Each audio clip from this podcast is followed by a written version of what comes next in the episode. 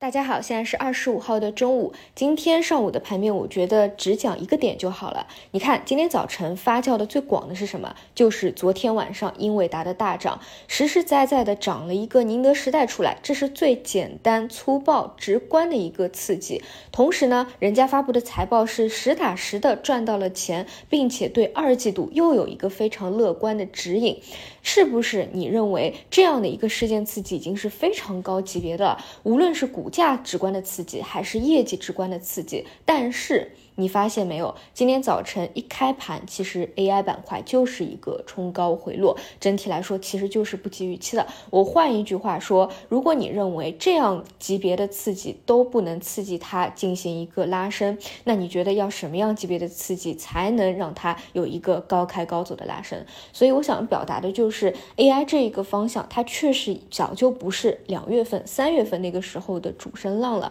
明显它就是走弱的，该强不强。你。看，像 CPU 的剑桥啊，直接今天就是一个下跌的情况。那你说你还能够去期待什么？更不用说应用端今天是继续全线杀跌，从来就是在一个调整周期里面没有企稳止跌。还是我说的那个问题，其实你从一个表象上来说啊，你可以认为是现在市场的量能不足，八千亿是不可能支持这么大的一个板块去拉升的。你从一个根本上来说，就是没有再有一个新的刺激点了。或者说你到了这样的一个位置，它就很尴尬，它已经是刺激不起来了。所以呢，我的建议就是还是要去耐心的等下一波真正能够再刺激它的一个国内。爆发的一个浪潮，那与之相对的，你可以认为啊是光伏板块，因为光伏和 AI 它都是成交量非常大的、非常吸金的板块，可以说在当下的市场当中是不支持两条线同时起涨的。那很简单，今天早晨其实还涉及到一个 AI 和光伏的 PK，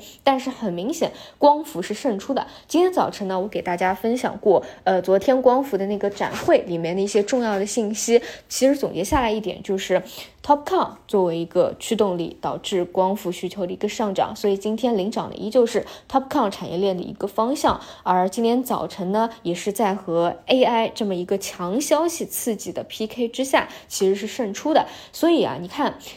大家还记不记得？犹记得啊，几个月前就在四月底的时候，大家都还在说新能源是 AI 的血包，但是短短的一个月以后，变成了。AI 是新能源的血包了，但是你说是两个板块本身逻辑上或者景气度上的问题吗？其实不是，各自都有各自的逻辑，只是因为当下的市场它真的很卷，真的是没有量，所以一个起来了，不得已另外一个它其实就是会下去的，这个是交易层面的一个问题。同时呢，我也想说的就是这个板块节奏之间啊，不是一一以贯之的，就不是说。二月份炒了一波 AI，它就要全年就这么一直涨下去的，它都是会有一个板块轮动的，跟随着你市场的大环境量能，你的消息的刺激，关键是你股价所在的一个位置要有好的方向，也要有好的价格啊，这个就是今天整体早晨发生的一些事件。其他的话呢，就是指数的一个下跌，这个也没有什么好过度解读的，因为现在就是在一个调整的波段当中，没有出现任何的止跌信号啊，哪怕说出现一个日级别的一个。反弹反抽，它也只是回调波段里的一个反抽，目前是没有企稳止跌的。这一点呢，还需要大家保持耐心。并且呢，还得去提醒大家一下啊，现在其实没有哪一个板块分支，就除了那种连板投接的，最近确实持续性比较好。就是你说板块